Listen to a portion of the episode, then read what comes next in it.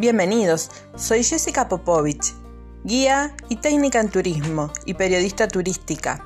En esta ocasión les presento un podcast titulado Aventura en tren, sobre los trenes turísticos de la Patagonia Argentina, donde viajar en tren se conjuga con un entorno natural de excelencia. Te recomiendo que prepares tu mochila y que te animes a descubrir conmigo la magia del viaje en el tiempo, la naturaleza, las historias, localidades y culturas que este lugar nos regala. Vamos, te invito a descubrirlo.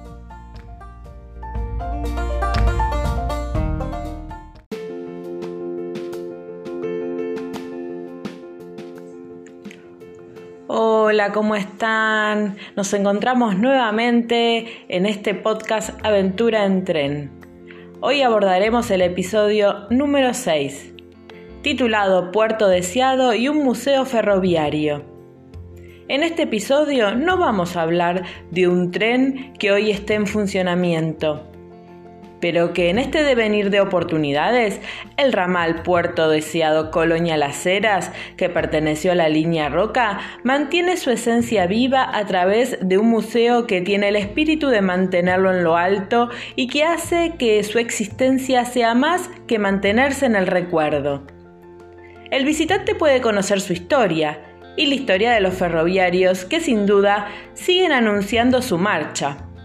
Los ferroviarios son el testimonio vivo de aquel andar y son los responsables de que este museo exista, el Museo Ferroviario de Cearense que funciona en la antigua estación ferroviaria de Puerto Deseado y que hoy es recorrida por visitantes que quieren conocer su historia y todo lo que además allí se recrea.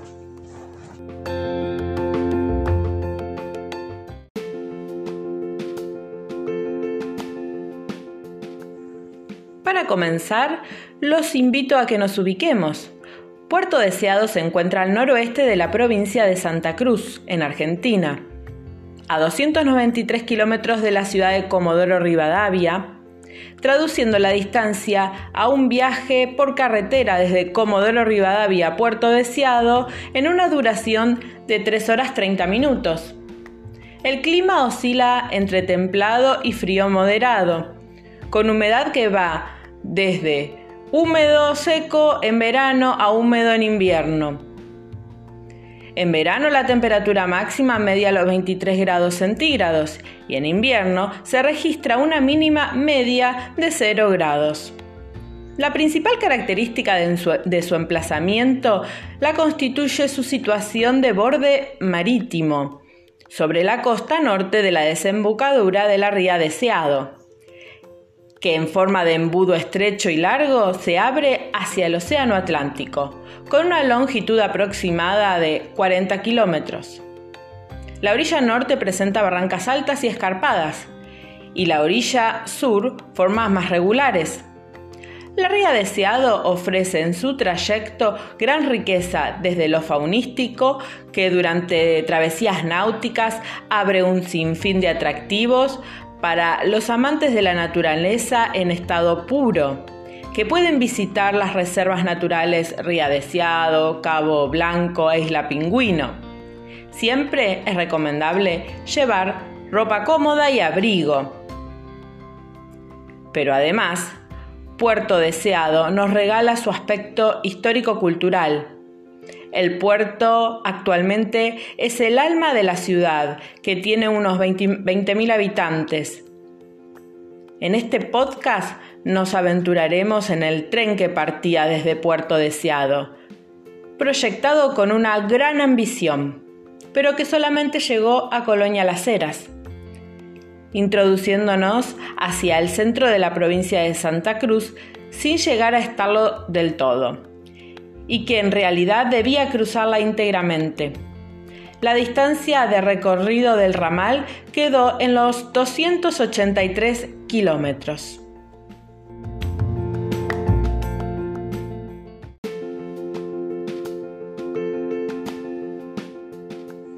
A ustedes que están del otro lado los invito a que viajen conmigo en el tiempo y nos vamos a ubicar en los inicios de este ramal Puerto Deseado, Colonia Las Heras. Surge en 1909 con una ambiciosa obra que en realidad debía tener 1.200 kilómetros. ¿Por qué no llegaría hasta Colonia Las Heras, sino que debía llegar al lago Nahuel Huapi, lo que hoy es Bariloche, para proyectarse con el otro océano, y así unirlos y fomentar el desarrollo de la Patagonia. Era una gran obra. Pero tras la guerra de 1914, este proyecto, gestado por el entonces ministro de Agricultura, Ezequiel Ramos Mejía, de la presidencia de Julio Argentino Roca, queda trunco en Colonia Las Heras, con los mencionados 283 kilómetros, ya que se dejaron de importar los materiales para la construcción, entre otros motivos. Con lo dicho, la obra no llegó a alcanzar la cuarta parte siquiera del proyecto inicial, de todos modos, cumplió una función de gran importancia durante décadas, como transportar todo el material para la obra cuando comenzó a explotarse el petróleo. Eh, también se transportaron minerales de la zona del lago Cochrane, de la mina Puerto Cristal de Chile, en la década del 50, que traía mediante camiones hasta Colonia Las Heras, y de ahí en tren, y luego salía en barco, porque lógicamente eh, en Puerto Deseado se encuentra un puerto de aguas profundas muy importante. Otro ejemplo fue la de transportar agua potable para proveérsela a la población. Cabe destacar que cuando se comienza a construir el ramal, Puerto Deseado era un poblado joven, que hacía solamente 25 años había sido fundado y que tenía una población de 50 habitantes, muy poca población. Se contrata al ingeniero Briano para trabajar en el proyecto y se traen 200 obreros. En principio, como no había lugar donde alojarse, eh, lo hicieron en carpas y en viviendas improvisadas, Tengamos en cuenta que la región tiene un clima frío. Al poco tiempo ya habían 600 personas viviendo en Puerto Deseado. Es claro que el ferrocarril asentó soberanía y a medida que fueron llegando los operarios, sus familias también se fueron asentando y con ello surge la necesidad de abastecer de diferentes servicios a la población. Comienzan a fundarse escuelas, clubes sociales, hospitales y así se va, creciendo. A cuatro meses de comenzada la obra, el 20 de septiembre de 1909, se pone en funcionamiento la locomotora 163, rodando por primera vez en los primeros mil metros de vías. El ramal funcionó hasta 1978 a través de un decreto presidencial de Jorge Rafael Videla, que lo clausura por considerarlo no rentable.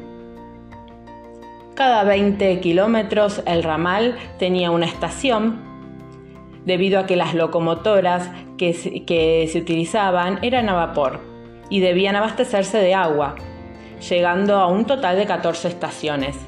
Actualmente quedaron muy pocas, porque se han ido deteriorando. Algunas de ellas están en proceso de transformación y puesta en valor.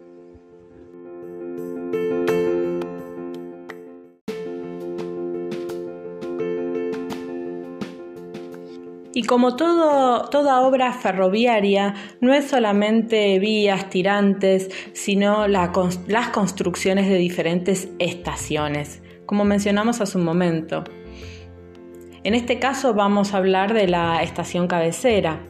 La construcción de esa estación en Puerto Deseado es un edificio amplio de dos plantas y un altillo que fue construido totalmente en piedra de la zona, fue el ingeniero Briano quien al detectar grandes canteras de piedra propone utilizarlas en las construcciones.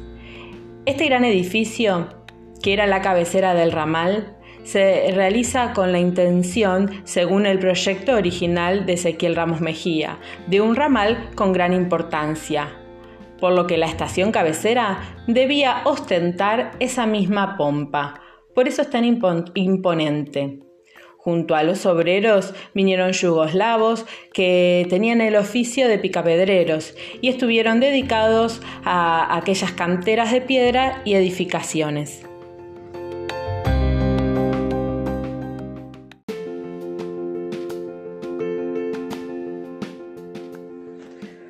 Cuando es clausurado en 1978 el ramal, el edificio de la estación quedó cerrado completamente y hasta quedaron tapeadas las puertas y ventanas. Todo fue silencio. Los ferroviarios quedaron muy tristes. La población también. El tren había traído progreso y ya no estaba. Hasta que un nuevo amanecer, una nueva oportunidad se presenta en 1993, un nuevo sueño comienza a gestarse. Todavía no se sabía qué. Lo concreto es que en ese año el entonces gobernador de Santa Cruz, Néstor Kirchner, le entrega el edificio de la estación a los ferroviarios con la intención de que ellos decidieran el uso que le iban a dar. Pero pasaron 10 años hasta que tomaron la iniciativa de conformar una asociación ferroviaria que luego lo llevaría a fundar el museo. El primer evento realizado, denominado Expovía, se desarrolló a través de gigantografías presentando una línea de tiempo con los hechos más importantes del ramal. Esta exposición sentó precedentes y generó gran entusiasmo para seguir adelante con el proyecto museo. En el año 2013, a través de un joven que había trabajado en ferrocarriles de Buenos Aires, que se instala en Puerto Deseado, surge la idea de dar un poco de movimiento a las vías. Una parte de las vías, las que justamente llegaban a la estación, habían sido levantadas. Y con la colaboración de jóvenes de la Universidad Católica Argentina, que han trabajado durante un verano en el reacondicionamiento de las mismas y en la puesta de esos durmientes faltantes. Hoy, con una zorrita y un carro en ocasiones especiales, se realiza un paseo con gran deleite para los chicos y grandes.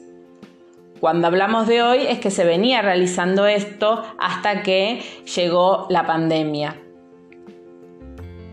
La particularidad del museo es que fue hecho por los ferroviarios, los mismos que hasta que comenzó la pandemia se hacían presentes en el lugar, y los visitantes se enriquecían intercambiando conversaciones con ellos. Lógicamente, los ferroviarios son los protagonistas, el museo en sí cuenta con la sala de la boletería, donde se exhiben todos los materiales propios de la administración del ferrocarril. Hay un picaboleto, el boletero original, encontramos eh, boletos de la época, un teléfono antiguo, frascos con tintas y plumas, placas eh, de las locomotoras, objetos del ingeniero Briano, eh, la sala del telégrafo, con los equipos de telégrafos que van a partir desde el año 1901. Recuerden que antes, cuando se usaba el telégrafo, la población se acercaba a aquella sala para poder utilizarlos. La sala del jefe de la estación con mobiliario recuperado, la biblioteca con libros de época y un escritorio particular con tapa donde se guarda la máquina de escribir, otra sala también recrea elementos que se usaron en el ramal, clavos, tornillos de vía, balanzas, entre otras cosas. Los ferroviarios cuentan cómo vivieron ese proceso de cierre de la estación, cómo todas las mañanas sentían el ruido de las máquinas que iban cortando el material rodante, cómo se iban vendiendo las cosas, ¿Cómo se recupera el vagón 502 defendido por la gente del mismo pueblo que se opuso y que en un rato volveremos a hablar? Todas esas historias generan emociones en ellos y en los turistas que son muy receptivos. Otro de los espacios es la cueva, la cueva es la confitería con la que cuenta la estación, donde los ferroviarios, cuando terminaban su jornada laboral, se juntaban. Una vez que los ferroviarios recuperaron la estación y se pusieron a trabajar en ella, buscaron continuar con aquella costumbre de reunirse en la confitería. Por esta razón, todos los viernes se juntaban a cenar, una cena exclusiva de ferroviarios, de hombres, que lamentablemente también por la pandemia ha cesado. La confitería también forma parte del paseo de turistas y en ese lugar, en la cueva, es donde se expone un video y se generan las conversaciones de intercambio.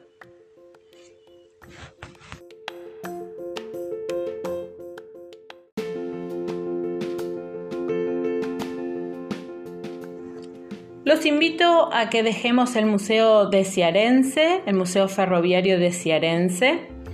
Eh, hagamos unos pasos, caminemos hacia una de las plazas del pueblo, donde nos vamos a encontrar con el vagón histórico de Puerto Deseado, por lo que continuaremos en contacto con eh, la vida ferroviaria. Eh, eh, específicamente nos encontramos en la calle San Martín y Almirante Brown. Es visitado por todos los turistas de la localidad este vagón. Es el coche reservado número 502, según su denominación legal, pero se lo conoce más como el vagón histórico. Es un vehículo construido en la fábrica Lancaster de Inglaterra en 1898. El mismo prestó su primer servicio en el legendario ferrocarril andino, primera línea ferroviaria de Mendoza y San Juan, respondiendo a la necesidad de unir las provincias de Cuyo con los puertos del litoral. El vagón, eh, que fue declarado Monumento Histórico Provincial según Ley 1373 en el año 1980 fue utilizado entre 1909 y 1978, justamente durante toda la vida del ramal, en el recorrido de la línea Puerto Deseado, Colonia Las Heras. Y fue protagonista en las operaciones militares motivadas por las huelgas de los peones rurales en 1920 y 1921, que se titularon como La Patagonia Rebelde por lo que años más tarde, en 1974, fue partícipe de la película que recupera esos hechos. Luego de que el tren cesara su funcionamiento, el vagón se remató y quedó en manos del pueblo de Puerto Deseado gracias a una movilización popular. Y desde ese momento se encuentra en el lugar actual, refaccionado y acondicionado como monumento histórico, cultural y turístico. Al vagón se lo conoce con el nombre de reservado porque era el vagón que utilizaba el pagador del ferrocarril para trasladarse a través de la línea ferroviaria para hacer el pago de los sueldos. Tenía una caja fuerte en la que se hallaron al abrirla un arma reglamentaria, legajos de sueldos, una máquina de escribir. El coche contaba con camarote, baño y cocina, y hoy se encuentra exhibido en aquella plaza del pueblo y es altamente admirado y fotografiado por todos los visitantes.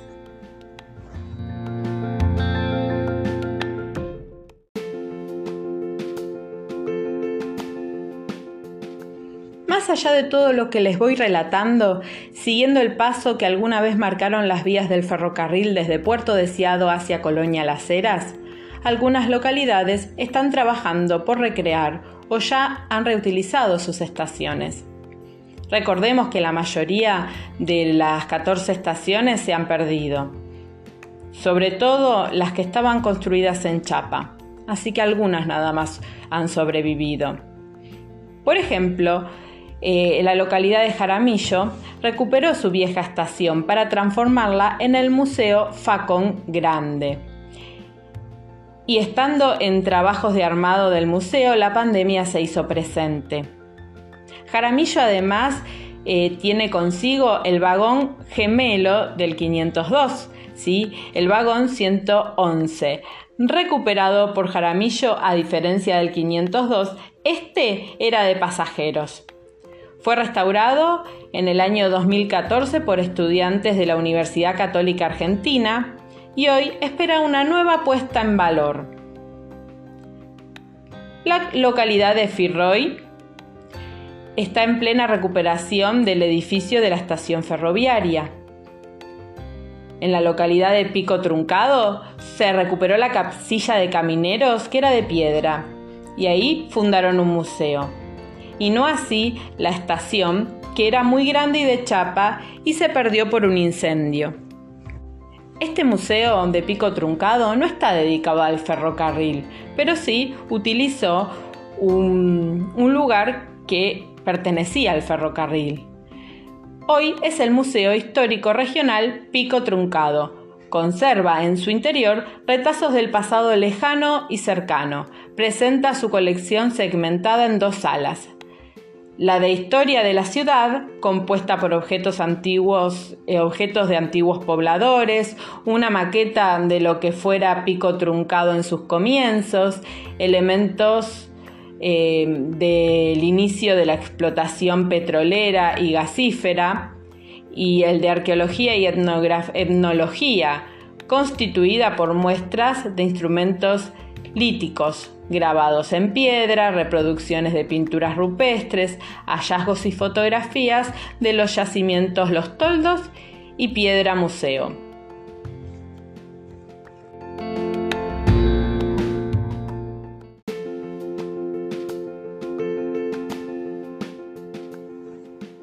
No olvidemos que mientras haya un alma, un lugar, una recreación dedicada a transmitir, a contar y fomentar, se mantendrá viva la historia del ferrocarril. Y eso es lo que transmite el Museo Ferroviario de Ciarense. Eso es lo que transmiten los ferroviarios como protagonistas y los guías que los acompañan.